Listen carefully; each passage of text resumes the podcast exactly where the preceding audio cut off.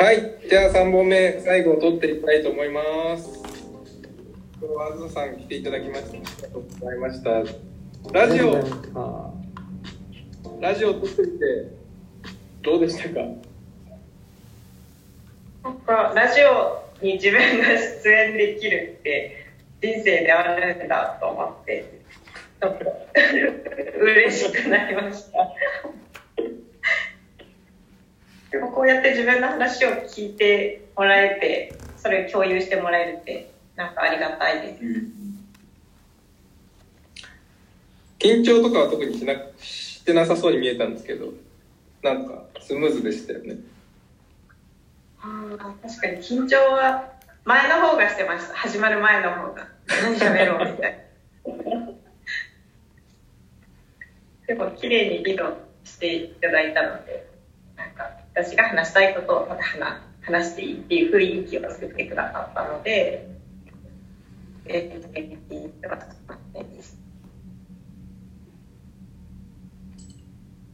話し足りないこととかってありました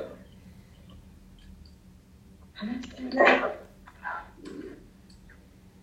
うんなんかいや子供の教育うーん。でちょっと悩むところも多くてああ、例えばどういう？例えばなんかこれから習い事とかいろいろさせようと思ってるうん一体どういう子供に育てるかで何を習わせるかみたいなとこうろん。が毎日考えるところです。皆さんどうされてるのかなっていう。習い事何もまだ決めてないんですよね。え、てるさんちは？うちは前ピアノやってました一時期やめたんですか？4歳3歳から4歳ぐらいの時かなやってたの。やめました、うん本人がもういいって言ったんでじゃあやめるかって言ってやめました。その時もピアノどやってみるって聞いて興味ありそうだったからやめてやったっていう感じで。たら本当にノリです。もうなんかあの個人レッスンのやつ。あの、うん。友達さんに通ってやるんじゃなくて本当に自分が一人でピアノ先生から教えてもらうみたいなやつだったんですけどまあそんなもんであんまりないえ、あずささんの悩みとしては何を教えるかっていうところなんですか？それともどこで教えるかみたいな。悩んでるポイントって分野なのか場所なのか。うんいつ何をですか？うーん。子供と、親としては子供が何かなりたいって言った時にうん基。礎がついている例えば音楽家になりたいとかって音符も読めないとか芸術家になりたいってなんか出題感覚が全然まずみたいなのがと良くないと思っていて親はそのセンスをうん。身につかせたいでセンスって生まれながらにして持つものじゃなくてやっぱり経験の数で結構決まるみたいなんですよね、まあ、脳科学の教育本とかいろいろ読んでると。なのでなんか子供にはその小さいうちにピアノだったりとかまあ体幹とか体を作る水泳とか。まあ、いろいろやらせたいんで、まあ、どの順番、全部やるわけにも、ただの押し付けになっちゃうので、まあ、本人がいかにやりたいと思ってくれて、その時に、こう後押しっていうか見つけてあげるのが、なかなか難しいなと。何からか、まあ、正解はないんでしょうね。ただあれですよそのその中でもえ英語っていうのも一つ子供には教えたいなっていうのはきっとあるってことなんですよね今日の流れで言うと。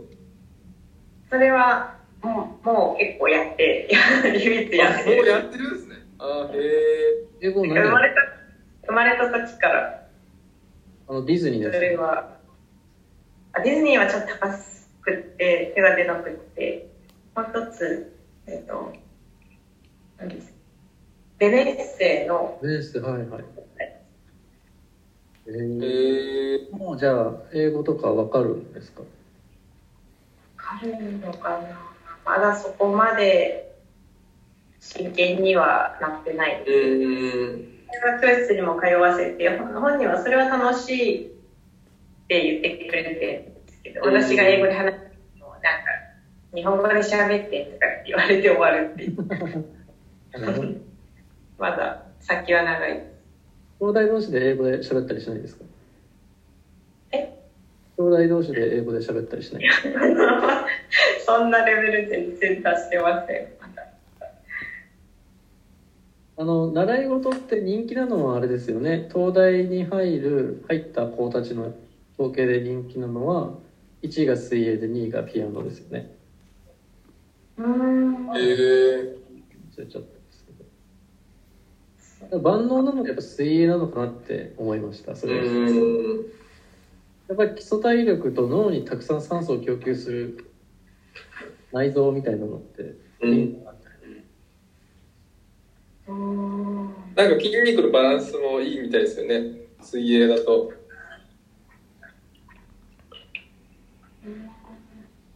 確かにそのやるのは野球とかだと結構そう使う手だけの筋肉とかの使い方になっちゃう、ちっちゃいうちから始めるにはもうちょっとこう平等に使うものがいいっていうのは言われていました、野球お尻大きくなるからやめた方がいいです私がお尻大きくなりました それは本当なのか。みんなお尻大きいですよ、野球。うん。サッカーもそうですけど。足、足やっぱり使う競技は、とにかくお尻大きくなっちゃうんで、太ももとお尻が大きくなっちゃう。金城とか出てきた時にめちゃくちゃ羨ましかったですもん。野球そんなことってできるんかいみたいな。かでも水泳だとそういう体つきにはならないんで、やっぱり羨ましいですよね、それだけで。ああそういう観点で大事ですね 本人の容姿にも影響するあの、女の子で水泳やってた子とかは逆にかわいそうですよね。ああちょっと逆三角形みたいな肩が入った高校、中学生、高校生ぐらいの時に、ちょっと目立っちゃうみたいな。そうです あんまりそういう目線で習いてきたことない。自分の話でしかないですけど。なるほどいや参考にしまー。スポー。ツとか勉強とか結構いろいろあるじゃないですか。まあ、アアー。トもそうですけど。それはもうどういうのがいいとかっていうのは、なんかあったりするんですかね。本当本人の向いてるうんやりたい方を優先させたいなっていう。別に何でもいいと。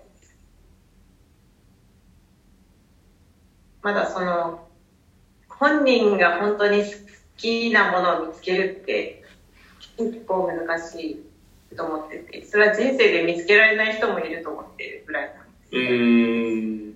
親が見つけてあげるのはちょっと頑張りたいうん。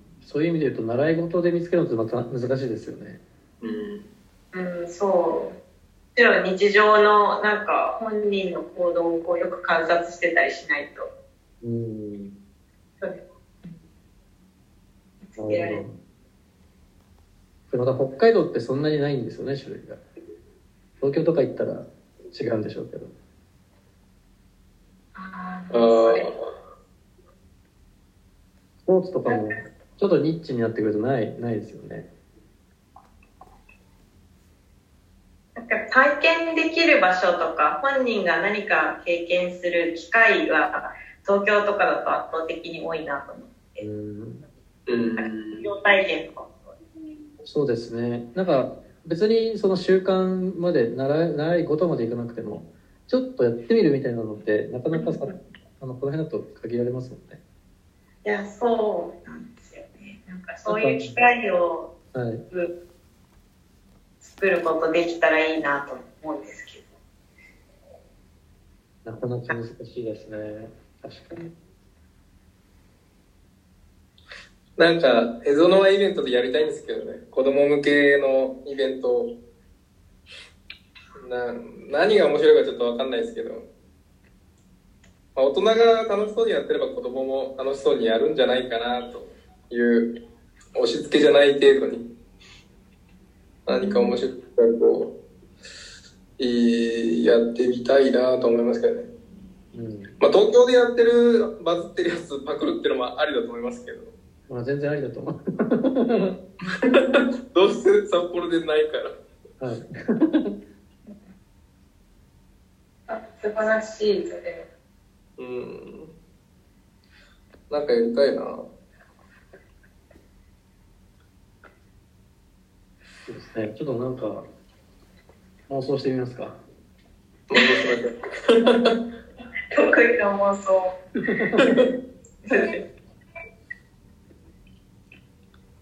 いい時間になってきましたはい。ということで、今日のゲストは西塚あずささんでした。ありがとうございました。ありがとうございましたまあ